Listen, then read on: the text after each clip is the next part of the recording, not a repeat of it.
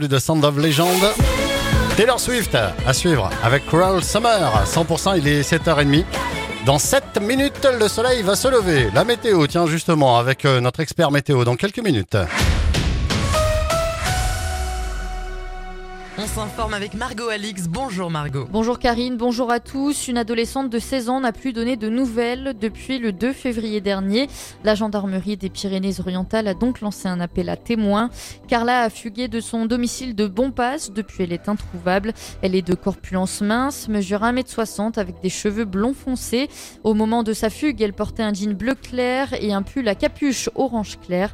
Alors si vous avez des informations permettant de la localiser, contactez la brigade de gendarmerie de Bonpass au 04 68 53 74 60 ou en composant le 17.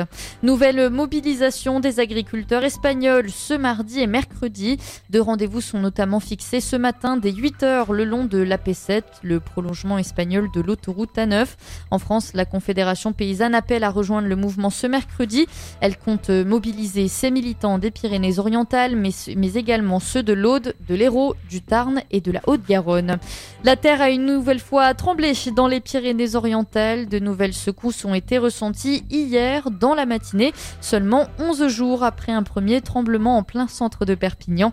Les détails avec Maxime Guy. Il est 9h15 ce lundi matin lorsqu'un petit séisme de magnitude 2.1 sur l'échelle de Richter a été enregistré près de l'aéroport de Perpignan-Rivesaltes. Le tremblement de terre d'une dizaine de secondes n'a quasiment pas été ressenti par la population et est presque passé inaperçu. Aucun dégât n'est à signaler. D'après le bureau central sismologique français, l'épicentre se situerait au nord de Perpignan, près de Pérestort. Selon les premières données, son foyer se trouverait quant à lui à 8 km de profondeur. Et à noter que les Pyrénées-Orientales ont l'habitude de ces petits tremblements de terre. Dans le secteur du Vernet, à Perpignan, eh bien, la lutte continue pour le collectif d'usagers des bus Sankeo.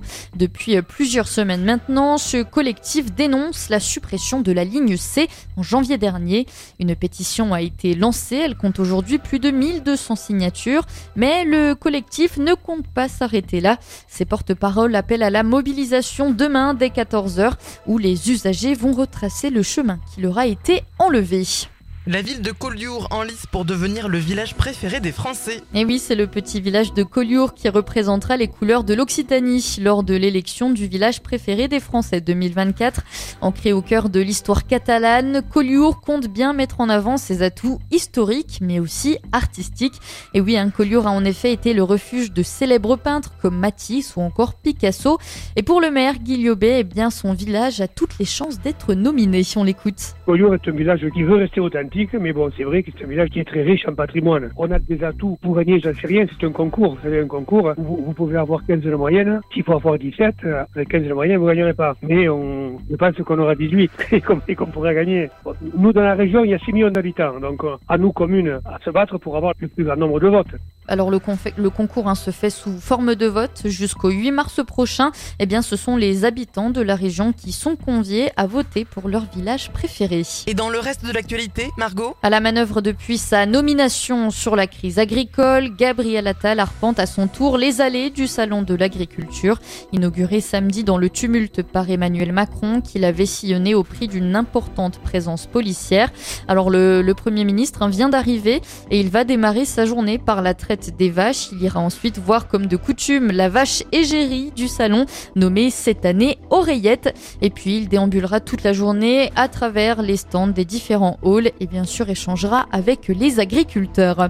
C'est la fin de ce journal. Vous pouvez retrouver toute l'actualité sur 100%.com.